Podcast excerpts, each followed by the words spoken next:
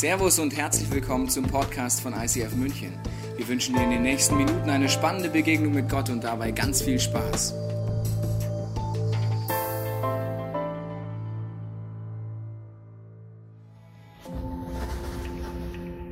Was wäre, wenn wir aufmerksam durch unseren Alltag gingen?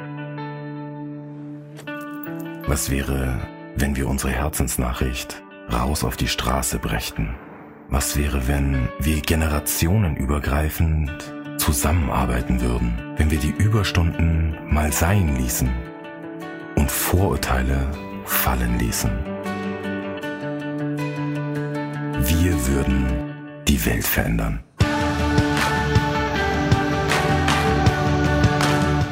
Wir wären ein Teil der Lösung. Durch unser Handeln würde Veränderung passieren.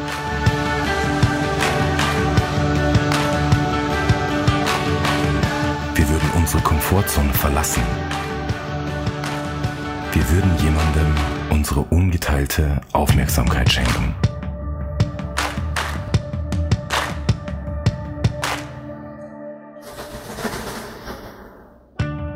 Was wäre, wenn sich unser Glaube in den Taten der Liebe zeigte?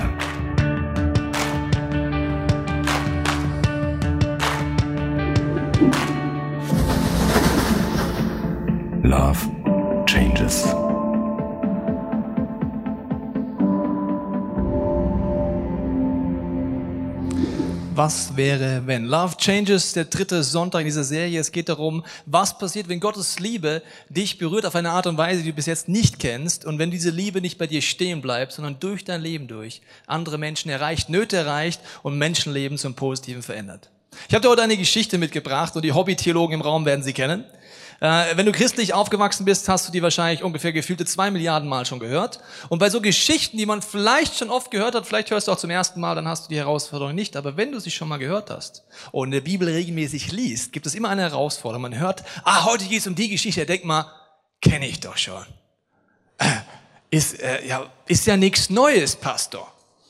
Es gibt eine Einstellung in uns, die in Deutschland, die ist sehr ein, wie soll ich sagen, ein bisschen speziell im Christentum. Wir denken, es geht um etwas Neues. Wir gehen darum, denken, es geht um Wissen im Kopf. Die hebräischen Wurzeln unserer Bibel sagen uns etwas komplett anderes. Es geht nicht um Wissen, es geht um Leben. Nicht, was weißt du, sondern was setzt du um? Was höre ich und was tue ich? Das heißt, wenn du heute diese Predigt dir anhörst, geht es darum, was davon lebst du schon. Und wenn du dann darüber nachdenkst, wirst du merken, okay, diese Predigt wirst du bis in die Ewigkeit im Dauerloop dir anhören können und wirst immer noch Luft nach oben haben. Also viel Spaß dabei, okay? Gut. Also, wir fangen mit einer Geschichte an, sie ist vom barmherzigen Samariter, das ist eine Geschichte, die Jesus erzählt. Und äh, ich gebe dir folgende Tipps gleich am Anfang. Ich weiß nicht, ob du die Bibel liest, liest. ich lade dich ja jede Woche dazu ein. Wenn du die Bibel liest, ist ganz wichtig, darüber nachzudenken, warum erwähnt Jesus gewisse Dinge nicht und andere schon. Es ist nicht so, dass Jesus da steht und sagt, ja Mensch, ich suche jetzt nach einem Beispiel, mir fällt keins ein. Ich erzähle uns eine Geschichte, da geht einer von Starnberg nach Ebersberg. Und ja, ich brauche noch zwei Personen und ein Mann und eine Frau. Ich habe keine Einleitung überlegt. Nee, wenn Jesus etwas erzählt, ab dem ersten Wort, das er verwendet, hat er etwas vor. Und das möchte ich dir gleich mal zeigen. Ich steige mal ein in diese Geschichte. Dort heißt es, die Situation, ein Mensch, in Klammern Mann, ich sag dir nachher, warum ich weiß, dass es ein Mann war, ging von Jerusalem nach Jericho hinab. Das ist ein Satz, knackig, emotionslos, Fakten. Unterwegs wurde er von Wegelagern überfallen, sie plünderten bis aufs Hemd aus, schlugen ihn zusammen und ließen ihn halbtot liegen, dann machten sie sich davon. Also Tipp habe ich dir gesagt, überlegen, warum steht das da. Das ist kein Zufall, die Städte, die verwendet werden. Es ist auch kein Zufall, was Jesus weglässt. Er lässt weg zum Beispiel dieser Mensch, der überfallen wird. Was ist das für jemand? Ist der reich? Ist der arm? Was für einen Beruf hatte er? War der beliebt? War der nicht beliebt? War es einer, wo die Leute gesagt hätten, Mensch, der reiche Sack kriegt endlich mal auf die Fresse? Oder dass die Leute gesagt haben, was? Die Mutter Teresa der damaligen Zeit wird überfallen. Unmöglich. Jesus lässt das alles weg, weil er offensichtlich will, dass wir verstehen, dass was er jetzt erzählt, gilt für jeden Menschen, den wir begegnen. Egal welche Nationalität, egal welcher Hintergrund, egal welches Geschlecht, egal welcher Status. Dann lässt er auch noch andere Sachen weg. Zum Beispiel keine Emotionen. Das ist relativ emotionslos, ja? Also halbtot können die meisten von uns sich vorstellen, ohne den Urtext lesen zu können, ja? Also halbtot ist nicht mehr gut. Das heißt, du liegst dort und es geht nichts mehr. So, und jetzt lässt er vieles weg. Er lässt Emotionen weg. Er lässt wörtliche Rede weg. Da steht nicht so, und der kam ein und zack, bumm und ah, und lässt Geräusche weg. Oh. Also, es ist überhaupt keine Emotion drin. Es scheint ihm um etwas ganz anderes zu gehen. Und die Frage, um was geht's ihn? Ich habe gesagt, es ist kein Zufall. Wir fangen mal mit den Städten an, die er verwendet. Ich habe das erste Bild mitgebracht von der ersten Stadt Jerusalem und man wusste sofort in damaligen Zeit, wenn man in Israel wohnt, das war nicht ein großes Land, ist es heute auch noch nicht, man wusste, Jerusalem ist hochgelegen, eigentlich die höchstgelegene Möglichkeit, von einer Stadt loszugehen. Und sie wusste, Jericho, das zweite Bild, ist 250 Meter unter dem Meeresspiegel, das heißt, es ging 27 Kilometer bergab. Ihr kennt das vielleicht, äh, theoretisch zumindest manche aus der Praxis, es tut in den Knien weh, wenn man Berg runtergeht. Ja? Also alle Hobbysportler, ihr wisst es, alle Nichtsportler, ich erkläre es euch. Die Knie tun weh, wenn du da runterläufst. Okay, das ist das Setting. Warum war das wichtig? Es war wichtig erstens, weil man wusste, wie dieser Weg aussah. Der Weg sah so aus. Er war, wurde genannt im Volksmod der Blutpfad. Warum wurde er Blutpfad genannt? Es war wirklich ein Pfad, der war eng. Weil man wusste, dass die Wahrscheinlichkeit bei 99,9 Prozent liegt, dass wenn du dort langläufst und nicht in der Gruppe langläufst, dass du blutig geschlagen wirst. Warum wusste man das? In der damaligen Zeit war es so, dass wenn du arm warst, hattest du nur zwei Möglichkeiten. Es gab keine Sozialhilfe, es gab kein Hartz IV, es gab keine Krankenversicherung, es gab nur zwei Möglichkeiten. Entweder betteln oder eine Räuberkarriere beginnen. Leute überfallen. Das heißt, wer nicht betteln wollte, wurde ein Räuber und er hat sich zurückgezogen in dieses Gebiet, in dieses Wüstengebiet außerhalb der Städte zwischen Jerusalem und Jericho und hat sich in Höhlen zurückgezogen. Da gab es ganz viele Höhlen, dort haben diese Menschen gehaust und haben gewartet, dass endlich wieder jemand den Blutpfad langkommt. Das wusste jeder der Zuhörer. Er wusste, das ist eine ganz unangemütliche Sache, weil selbst die römische Besatzungsmacht würde diesen Pfad nicht langlaufen, weil es wie ein Guerillakrieg gewesen wäre. Sie hätten wie keine Chance gehabt. Okay, also ich habe dir gesagt, es ist kein Zufall, dass er das verwendet und jedem ist klar, der Weg ist schmal. Jedem ist klar, jeder, der jetzt vorbeikommt an diesem Halbtoten, kann ihn nicht ignorieren. Ich meine, wie willst du das machen? Der Halbtote liegt da und der Weg ist vielleicht so breit. Ich meine, da stolperst du drüber. Es ist nicht so, dass man, äh, wusste ich nicht, lag da ein Halbtot, da habe ich gar nicht mitbekommen. Ich bin da lang gecruised, hatte mein iPad drin und iPod drin, irgendwas, was ich in den Ohren. Ich habe gerade so einen Worship-Song gehört. Ist mir gar nicht aufgefallen, dass da einer lag. Also es geht nicht. Also es war klar. Es war auch klar, sofort mit dieser Einleitung, dass jeder, der jetzt vorbeikommt, entweder ein Todesengel wird, weil er ihn liegen lässt, oder ein Lebensengel, weil er ihn rettet. Es war auch klar, dass die drei Personen, die gleich vorbeigehen, sich nicht rausreden können, wie wir uns gerne rausreden. Weil wir Menschen spielen gerne Verstecken. Wusstest du das? Als Kinder fängt's an. Wir spielen Verstecken. Mein Sohn liebt Verstecken spielen. Dann, wenn wir älter werden als Kinder, dann werden wir mutigen spielen Verstecken im Dunkeln. Und dann sind wir Erwachsene und spielen, spielen Verstecken in der Gemeinschaft. Weißt du, wie das geht? Sobald mehrere Leute im Raum sind, denke ich, ja, der sollte was tun. Der, also da gibt's ja Fachleute für. Also zum Beispiel, du kommst hier rein heute.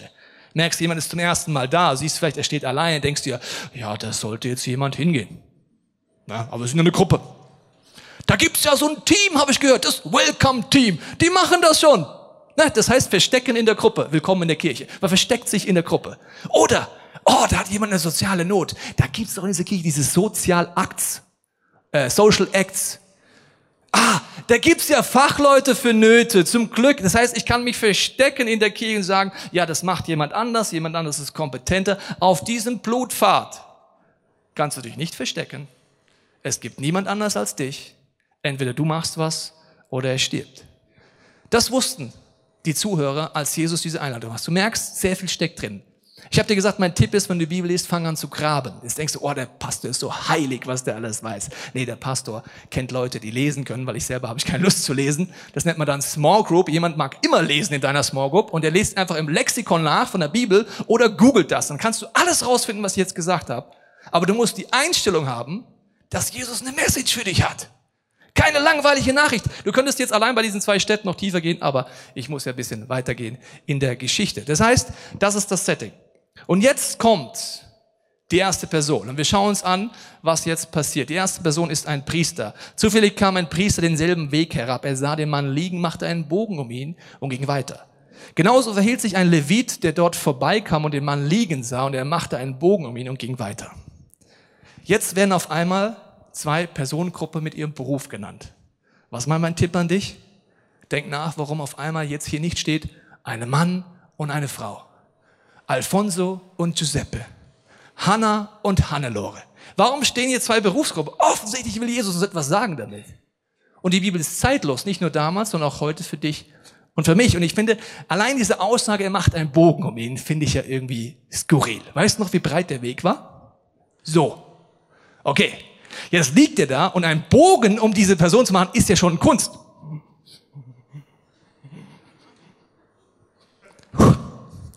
Also, wie machst du einen Bogen drum? Du fällst ja über den. Das heißt, Jesus macht da ein Wortspiel, ihr denkt ja, wie ein Bogen. Das ist ja nicht eine fünfspurige Autobahn, das ist ein schmaler Weg. Und die Frage ist, warum helfen die beiden nicht? Wenn Jesus eine Negativperson einführt, wie die beiden, ist wichtig, sich in diese Position der Negativperson reinzuversetzen, zu überlegen, warum handelt die so? Ich habe dir ein Bild mitgebracht vom Priester, der sah so aus. Aus weiter Entfernung hat man ihn erkannt. Das heißt, die Räuber haben vom Weiten gesehen, hier kommt ein Mann Gottes. Und damals hatte man noch Respekt davor. Das war vor einigen Jahrzehnten vielleicht in unserem Land, wenn eine Nonne oder ein Mönch kam. Hast du als Räuber gesagt, also die raube ich jetzt nicht aus. Und vor allen Dingen, ich meine, was willst du ausrauben? Stell dir mal den Räuber vor, der da mit den Klamotten da rumläuft, ja? So in seiner Höhle so, ey, check, I'm the priest oder was? Also, das bringt ja nichts. Und es ist auch keine gute Tarnkleidung, wenn er sich anrobbt im Priestergewand. Also, der kann damit gar nichts anfangen und er hat auch nicht viel Kohle dabei. Der Levit sah so aus, auch nicht viel besser für den Räuber. Das heißt, die Klamotten waren nicht interessant für den Räuber und man hatte noch Respekt. Das heißt, die beiden haben das kleinste Risiko, etwas zu tun, aber sie haben ein Risiko. Sie sind auf dem Blutpfad alleine unterwegs. Deswegen ist es auch ein Mann, weil eine Frau wäre niemals alleine den Weg gegangen. Okay, also jedenfalls das ist das Setting. Und warum tun sie nichts? Entscheidend ist dafür zu wissen, dass du diese Berufsgruppen kannst du wieder beim Bibellexikon eingeben oder googeln und hinterfragen, was haben die gemacht. Es war nicht so, dass du als kleiner Junge in Israel aufgewachsen bist hast gesagt, Mensch, was könnte ich mal werden? Bauarbeiter oder Priester? Nee. Lastwagenfahrer oder Levit? Levit und Priester warst du seit Geburt. Du warst da reingeboren. Du hattest gar keine Wahl. Das ist ein bisschen wie wenn du christlich aufwächst. Du hast keine Wahl. Du wächst so auf, mit der Muttermilch kriegst du irgendwelche Gebote und Geschichten und Zeugs. Du hast gar keine Wahl. Du wächst so auf. Und in die Negativperson reinversetzen heißt es, dass damals es klar war, dass die Priester und Leviten Vorstellung vom Wort Gottes hatten, dass sie Gebote kannten. Da hieß zum Beispiel, du darfst niemanden Blutiges berühren. Du darfst niemanden Totes berühren. Sie kamen gerade vom Tempeldienst in, Jerich, äh, in Jerusalem. Sie haben sehr wahrscheinlich wie die meisten in Jericho gelebt und waren einmal im Jahr dort im Tempeldienst. Und ich meine, man sieht sich von weitem. Was soll ein Priester machen in der Situation? Soll er einen Halbtoten, der fast schon tot ist, durch die Wüste schleppen dort, mehrere Kilometer und der verreckt unterwegs? Was macht er denn dann? Da sagen alle, du bist unrein. Das heißt, wenn du den Priester und den Levit gefragt hättest, sagen würde, würde er sagen, ich hätte gerne geholfen. Es hat mir alles in meinem Herzen zusammengeschnürt, aber ich konnte nicht wegen meinem Glauben. Kann es sein, dass mein Glaube mich daran hindert, Gottes Liebe weiterzugeben?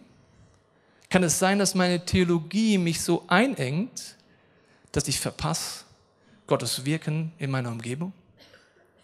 Die blutenden Menschen in unserem Leben sind meistens nicht körperlich bluten an unserem Wegrand. Sie sind seelisch und geistlich am Bluten. Es sind Menschen, die vielleicht ein gebrochenes Herz haben in deiner Umgebung.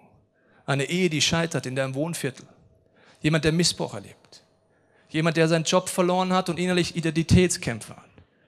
Jemand, der verletzt ist von seinen Eltern oder Spuren des Lebens hat und innerlich blutet. Und diese Menschen liegen an unserem Wegrand im Alltag, seelisch, geistig am Bluten. Und Jesus stellt die Frage, bist du ready dafür, zu ihnen zu begegnen, ja oder nein? Oder ist deine Geschäftigkeit, dein Ministry, dein Tempeldienst, dein Job in der Kirche oder dein was auch immer so wichtig, dass du verpasst, dass jemand an deinem Weg liegt und geistlich verreckt? Du merkst, wir alle haben die Gefahr, einen Levit und einen Priester in uns zu haben. Und Jesus redet darüber, dass der Weg schmal ist, den er vorstellt, und der Weg breit ist ins Verderben. Und ich möchte dir in diesem Bild zeigen, dass es zwei Extreme gibt im Glauben, zu reagieren. Und zwar an dieser Grafik. Auf der einen Seite ist es Regalion. Das ist der schmale Weg wäre hier und das wäre abseits von dem Weg. Ist kein Druckfehler. Regelion. Das sind Regeln oder Gebote Gottes, die ich verinnerlicht habe und in meinem Leben wirken und ich glaube, ich muss mich dran halten. Das Problem an Religion ist, dass der erste Kennzeichen davon ist, dass ich moralisiere. Ich kann aus einer Prägung kommen, Christen, wo ich denke, es geht um richtig und falsch. Das sind Leute, die denken, ich muss betonen und ich muss aufstehen gegen Homosexualität. Warum? Es ist falsch laut dem Wort Gottes, also fange ich an, dagegen zu kämpfen. Wenn es eine Umfrage gibt, immer wieder unter Atheisten, wofür stehen Christen? Weißt du, was an Nummer eins ist? Sie sind gegen Schwule und gegen Sex vor der Ehe. Wow! Die Kirche steht für etwas, wogegen sie ist. Jesus stand nur, wofür er ist. Dafür wurde er verfolgt. Für die Menschen, für die Sünder, für die Menschen, die nicht weiterkommen, für die Menschen, die in Süchten sind, für die Menschen, die sagen, ich pack's nicht. Moralisieren geht es immer um richtig und falsch. Das Interessante ist an dieser Prägung ist, dass so Themen überbetont werden, meistens Sexualität. Aber diese Prägung geht rum und sagt, ja, hier steht ganz klar in der Bibel. Das heißt, der nächste Punkt ist, ich richte ganz schnell und ich verurteile andere Menschen, die vielleicht einen anderen Weg gehen, einen anderen Glauben haben, was auch immer. Und das passiert ganz, ganz schnell auch in Nuancen in meinem Herzen aus Überzeugung. Dann verpasse ich aufgrund meiner Theologie, was Gott eigentlich vorhat. Das andere Extrem ist auf der Seite, ich nenne das Gleichgültigkeit. Das ist etwas, was äh, in unserer Gesellschaft gerne als Toleranz bezeichnet wird, aber eigentlich ein lächerlicher Begriff ist, weil Toleranz ist etwas Wichtiges, aber wie es unsere Gesellschaft verwendet, ist es absolut krass. Das heißt, wenn es für dich stimmt, stimmt es für mich auch. Du willst Sex mit deinem Hund haben? Wenn es für dich stimmt, stimmt es für mich auch. Du willst dich ritzen? Du ritzt dich in die Arme? Wenn es für dich stimmt, stimmt's für mich auch. Das ist so eine Einstellung, die ist so vollkommen auf der einen Seite ist sie an diesem Punkt, das ist der nächste Punkt, ein einfacher Weg. Warum? Ich muss keinen Konflikt angehen. Also zum Beispiel, ich würde dich in der Lounge oben treffen du hast einen fetten Popel hier. Hast du das Bild? Also so grün, fett, klebrig. So. Falsche Gleichgültigkeit hast du, ja, wenn es für dich stimmt. Offensichtlich magst du den Look.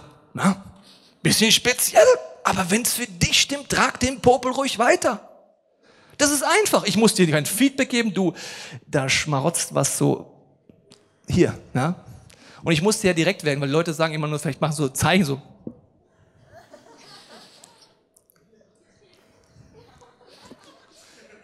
Also ich müsste es ansprechen, aber ich habe Angst, den Konflikt vielleicht anzugehen. Es ist nur ein Popel. Was ist, wenn du einen geistlichen Popel hast?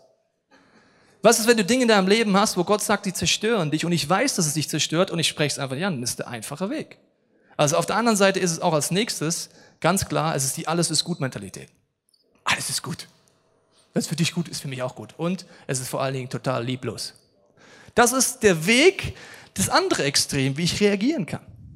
Und das ist genauso weit verbreitet im Christentum wie der. Und jetzt kommt der Jesusweg, jetzt kommt die Herausforderung, der ist genau da. Der ist weder das noch das. Ich möchte dir ein Beispiel erklären. Es gibt die Einstellung, dass Leute sagen, Ehescheidung steht ganz klar in der Bibel, sagt man auf der Seite. Du sollst die Ehe nicht scheiden. Was Gott zusammengefügt hat, darf der Mensch nicht brechen. Wenn du dich scheiden lässt, nehme ich Bibelstellen und sage dir dann in dieser Prägung, das geht nicht. Das ist falsch, was du tust. Ich schließe dich dann vielleicht in dieser Prägung sogar aus der Leiterschaft aus.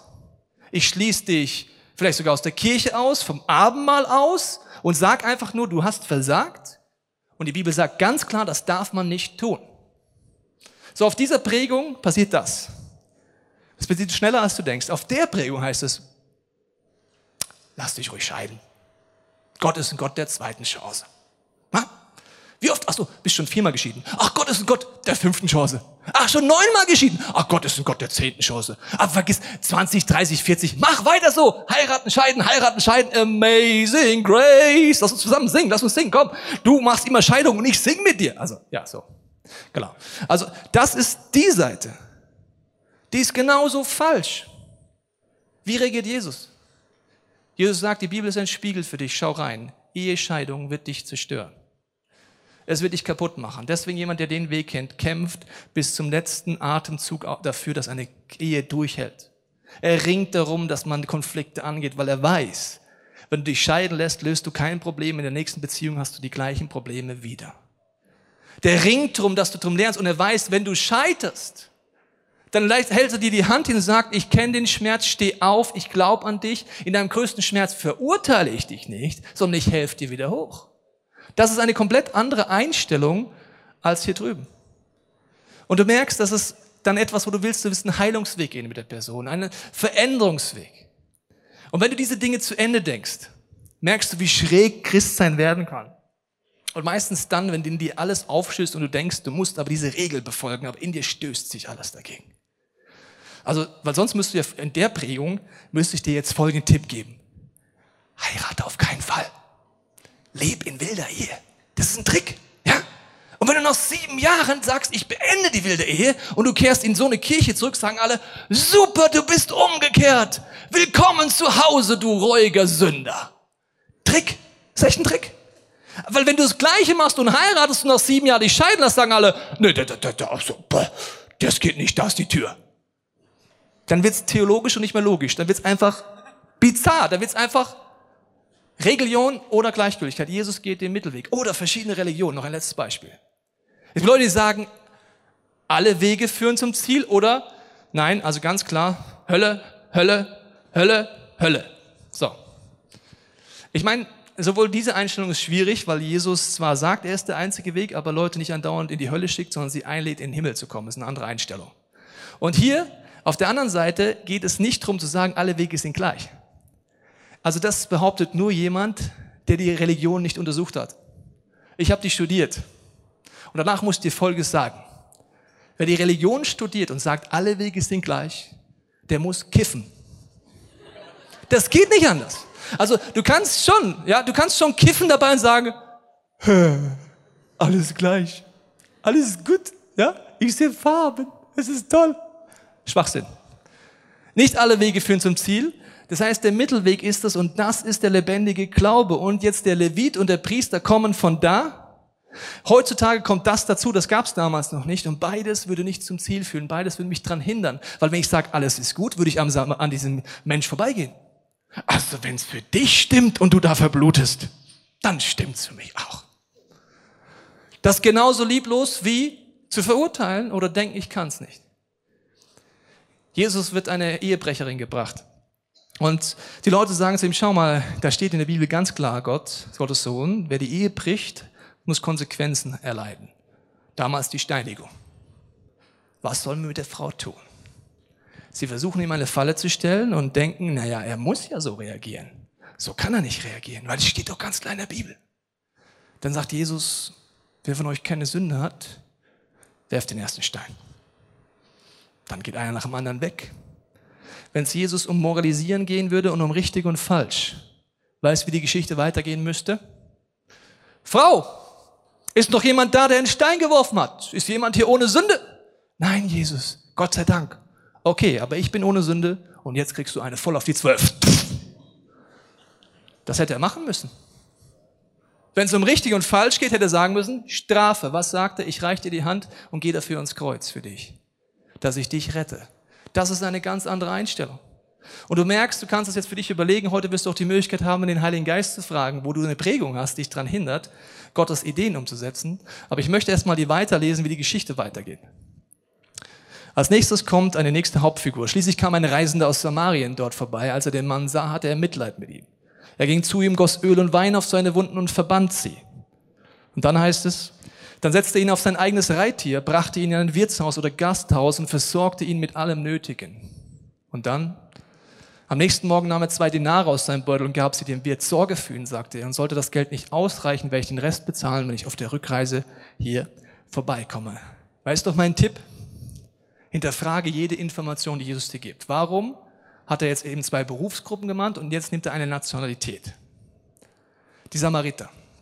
Die Samariter waren Teil des israelischen Volkes und es gab eine Trennung geschichtlich in Nordreich und Südreich. Im Nordreich waren die Samariter, im Südreich waren andere Stämme von Israel.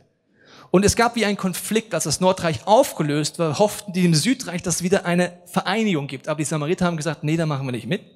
Wir machen weiter unseren Glauben. 98 Prozent der Bibel, wie ihr sie kennt, nehmen wir auch. Fünf Bücher Mose und so weiter. Aber sonst machen wir es getrennt. Das ist wie katholisch, evangelisch, Baptisten und andere Freikirchen für die Leute, die sich im Christentum auskennen. Das ist so eine Situation. Und die Samariter haben noch ein paar Aktionen gebracht, die kamen auch nicht so gut an bei den Juden, ja. Und zwar haben sie einmal Todesgebeine genommen, also Leichenteile genommen und in den Tempel geworfen. Kam nicht ganz gut an. Und seit diesem Punkt hat man sie verflucht. Das heißt, Jesus nimmt jetzt jemand, wo die Zuhörer denken, Zuhörer denken, was? Der? Also, der hilft? Und sie wissen noch, weißt du, Blutfahrt, sie wissen von der Ferne sehen, die jüdischen Räuber, das ist einer aus der anderen Nationalität, das ist ein Samariter. Samariter klatschen ist eine gute Sache. Das heißt, ich tue so eine gute Tat, den zu verprügeln. Und außerdem ist es ein Geschäftsmann. Der hat ein Reittier dabei, das lohnt sich für den Räuber. Seine Klamotten lohnen für den Räuber, seine Kohle lohnt sich, lohnt sich für den Räuber. Er hat das größte Risiko anzuhalten. Und er macht es. Und Jesus erzählt die Geschichte und die Zuhörer denken sich, ja wie? Der macht das jetzt? Das ist so ein bisschen von der Seite, hätte ich die Hilfe nie erwartet. Das ist ein bisschen so, als unser Team aus dieser Kirche zusammen mit einer jüdischen äh, Hilfsorganisation in den Irak geflogen ist, um dort den Flüchtlingen zu helfen. In dieser Situation war es so, dass davon muslimische Ärzte gehört haben in Deutschland und gesagt, warum fliegen Juden und Christen in ein muslimisches Land, um zu helfen? Das könnt ihr doch nicht machen. Das hat sie so getroffen, dass zwei muslimische Topärzte gesagt haben, wir fliegen mit euch. Diese Liebe, die ihr in euch hat, berührt mich so sehr, ich mache mit. Das ist so ein Love Changes Moment, das ist über alle theologischen Grenzen weggehen und sagen, ich begegne Menschen und ich helfe ihnen. Die Frage ist, als Jesus das erzählt und die Leute das hören und sie schockiert sind, wie sie reagieren. Sie sind sehr nachdenklich. Und in dieser Geschichte heißt es, ein Schlüssel, warum der Samariter anpackt und die anderen nicht. Das heißt, das Mitleid ergriff ihn. Dieses Wort heißt im Urtext, seine Eingeweihte drehte es um. Dieser Mann geht an diesen verletzten Menschen vorbei und in unserem Leben sind das ja Leute, die innerlich verletzt sind und das Erbarmen Gottes packt ihn. Und weil er gepackt wird von der Liebe Gottes, packt er an. Er wird gepackt von der Liebe Gottes und packt an. Das ist der entscheidende Unterschied zwischen jemand, der von A nach B, von Ministry zu Ministry hext, vielleicht christlich aufgewachsen, was auch immer ist, und jemand, der sagt, Gott, im Alltag darfst du mir diesen Moment geben. Er ist so von der Liebe ergriffen. Ich habe dir gesagt, Details, nur ein letztes Detail und dann ist meine Zeit vorbei, aber er bringt ihn in ein Gasthaus. Weißt du noch der Tipp, den ich dir gegeben habe? Hinterfrag alles, was Jesus erzählt. Ein Gasthaus, das damals gab, war eine Spelunke. Ein Samariter und ein Jude würden niemals unterwegs dort übernachten. Sie würden immer bei ihren Verwandten oder Freunden oder Bekannten übernachten, weil ein Wirtshaus war ein Sündenpfuhl. Dort gab es Räuber, Prostituierte und Wirt war nicht wirklich ein Traumjob.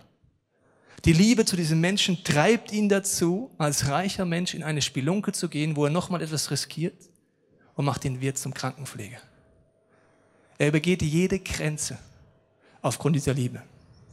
Und ich möchte diese Geschichte zusammenfassen mit einer Bibelstelle aus Jesaja, weil sie wie das zusammenfasst, wo Gott uns rausführt. Da heißt es, löst die Fesseln der Menschen, da redet er mit gläubigen Menschen, mit dir und mir.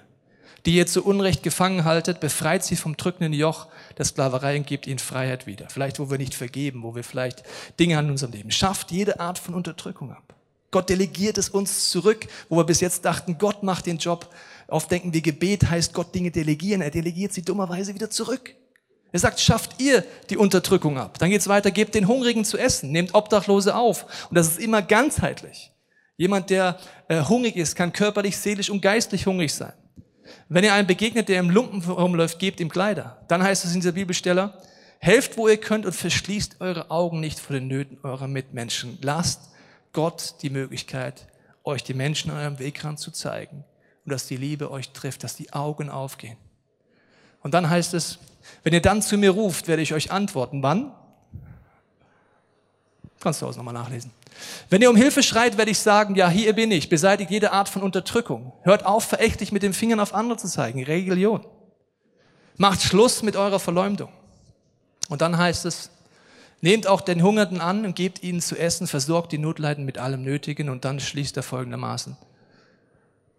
Dann wird mein Licht eure Dunkelheit vertreiben, wie die Morgensonne. Und in kurzer Zeit sind eure Wunden geheilt. Wie werden meine Wunden geheilt? Indem ich Gottes Liebe zulasse, dass sie mein Herz trifft und ich anderen Leuten wieder weiterhelfe. Unterwegs heilt Gott mich, Was für eine Zusage. Eure barmherzigen Taten, Love Changes, gehen vor euch her. Meine Macht und Herrlichkeit beschließt euren Zug. Und der letzte Satz lautet dann folgendermaßen. Dann wird mein Licht eure Finsternis durchbrechen. Die Nacht wird um euch wird zu hellem Tag. Immer werde ich euch führen. Diese Einladung, diese Zusammenfassung heißt, Love Changes bedeutet, dass du heute Gott die Möglichkeit geben kannst, dass er dir zeigt, wo sind die Menschen an deinem Wegrand? Wo bist du vielleicht so beschäftigt? Und ich weiß nicht, warum du heute Abend in diese Kirche gekommen bist. Was ist der Grund, warum du heute auf so einem schwarzen Sessel sitzt? Vielleicht hat dich jemand eingeladen. Super, herzlich willkommen. Und es ist toll, dass du da bist. Vielleicht kommst du schon länger, dann wahrscheinlich deswegen, weil Jesus dein Leben verändert hat und anfängt zu verändern. Weil du Gottes Liebe erlebt hast. Weil jemand anders dich eingeladen hat, diese Befreiung zu erleben. Und oft vergessen wir im Kirchenalltag, wir spielen dann so ein bisschen Kirche, wir bauen unser Ministry, aber vergessen, warum es diese Kirche gibt. Die ersten Jüngerinnen und Jünger sagt Jesus, folgt mir nach. Er sagt, ich zeige euch etwas, wie ihr am Wegrand des Lebens, wenn ihr mit mir unterwegs seid, einen Verletzten nach dem anderen begegnen wird. Wie jetzt Jesus? Einen Verletzten nach dem anderen, ja. Ihr werdet eine Person nach der anderen begegnen, die Gottes Hilfe braucht, die Gottes Wunder braucht, die äh, Gottes Einkaufen braucht, die Verletzungen hat, die Schuld hat, die Süchte hat. Ein nach der anderen. wisst ihr was? Ihr gebt ihnen dann was zu essen. Und die Jungs, die meisten von denen waren Fischer früher. Und als Mann verstehe ich sofort, warum man Fischer wird. Fische reden nicht so viel. Die machen nur blub. Deswegen gehen Männer heute noch gerne angeln. Zack, ist einfach ruhig. Ist gemütlich. Fische machen auch keinen Stress. Mit Fischen hast du auch keine Konflikte. Mit Fischen, die, die, die, die saugen dich auch nicht auf. Und ich glaube, die Jungs haben da manchmal gedacht, oh Jesus, was machen wir einfach? Ist das Kirche? Ich dachte, ich gehe so ein bisschen sonntags hin und wir machen so ein bisschen Message und wie mein ganzes Leben soll dir gehören? Kirche heißt sieben Tage die Woche, 24 Stunden, Vollzeitjob von Jesus. Bei Jesus gibt es keine Arbeitslosigkeit, bei Jesus gibt es nicht, na, es gibt den Pastor, bei ihm gibt es, alle sollen dabei sein. Und die Frage ist, ob du heute dich traust, dass Gott dir zeigen kann, nicht nur während deinem Wegrand liegt, und es sind einzelne Menschen. Dieser Geschäftsmann gibt seinen Beruf nicht auf. Der wird nicht Sozialarbeiter. Manche Leute denken, ja, jetzt muss ich eine Suppenküche aufmachen oder was. Nein, das kann sein, aber er ist Geschäftsmann, aber er unterbricht seine Geschäftsreise kurz und geht dann wieder auf Geschäftsreise. Er gibt Geld, dass Leute die Person versorgen können. Das heißt, das bedeutet nicht, dass du dich verlierst in Nöten, sondern nur, dass du sagst, Gott, öffne meine Augen. Und es geht nicht um die Nöte, die rechts und links in ganz Israel sind, sondern nur, wer ist auf meinem Blutpfad? Über wen stolper ich sowieso drüber, wenn ich die Augen aufmache? Um die Person geht's. Du sollst nicht Gott spielen, du sollst nicht die Welt retten komplett, sondern einfach die Person, die Gott dir vor die Füße legt. Und ich möchte jetzt beten, und wenn du magst, kannst du die nächsten gesungenen Gebete nutzen. Dass Gott dein Herz anrührt, dass er dir neue Liebe schenkt, dass er dir zeigt, wo du religiös geworden bist, oder noch bist, aber auch wo du gleichgültig vielleicht bist. Und dass, wenn du magst, dich traust, Gott die Möglichkeit zu geben, dir ein, zwei Personen zu zeigen in den nächsten Minuten, wo er dich benutzen möchte. Wenn du magst, schließ mit mir die Augen und dann kannst du beten. Vater, ich danke dir für diesen Sonntag. Ich danke dir, dass du uns herausforderst, aber nicht überforderst. Ich danke dir, dass du uns rausrufst, unsere Geschäftsreisen im Alltag zu unterbrechen und nicht aufzugeben. Ich danke dir, dass du dir jedem, der in diesem Raum, der das möchte, die Herzensaugen öffnen wirst in den kommenden Wochen. Welche Person wir rüber stolpern. Bitte bewahr uns davor, es wegzudelegieren. Bewahr uns davor, zu getrieben zu sein. Vielleicht von unserem ehrenamtlichen Engagement oder von irgendetwas anderem, um zu verpassen, wer uns am Wegrand liegt. Jesus, ich bete für uns als ganze Kirche, dass wir wieder Menschen werden, die Nöten begegnen, die aufstehen und sagen, Jesus, du darfst mich nicht nur gebrauchen, sondern ich wünsche mir, dass du mir unterwegs deine Perspektive schenkst, wie den ersten Jüngerinnen und Jüngern, wo am Wegrand Menschen sein dürfen, die dich suchen, die die Beziehung mit dir nicht kennen, Menschen mit Nöten und Verletzungen, Menschen mit Abgründen. Und hilf mir, dass ich dich widerspiegel, immer mehr als dein Bodenpersonal. Dass meine Umgebung weiß, dass du für Menschen bist dass du nicht gegen die Sünder bist, sondern für. Ich danke dir, Jesus, für die nächsten Minuten, dass du zu uns reden wirst. Amen. Wir hoffen, dass dir diese Predigt weitergeholfen hat. Wenn du Fragen hast, kannst du gerne an info at icf-moenchen.de mailen und weitere Informationen findest du auf unserer Homepage unter www.icf-moenchen.de.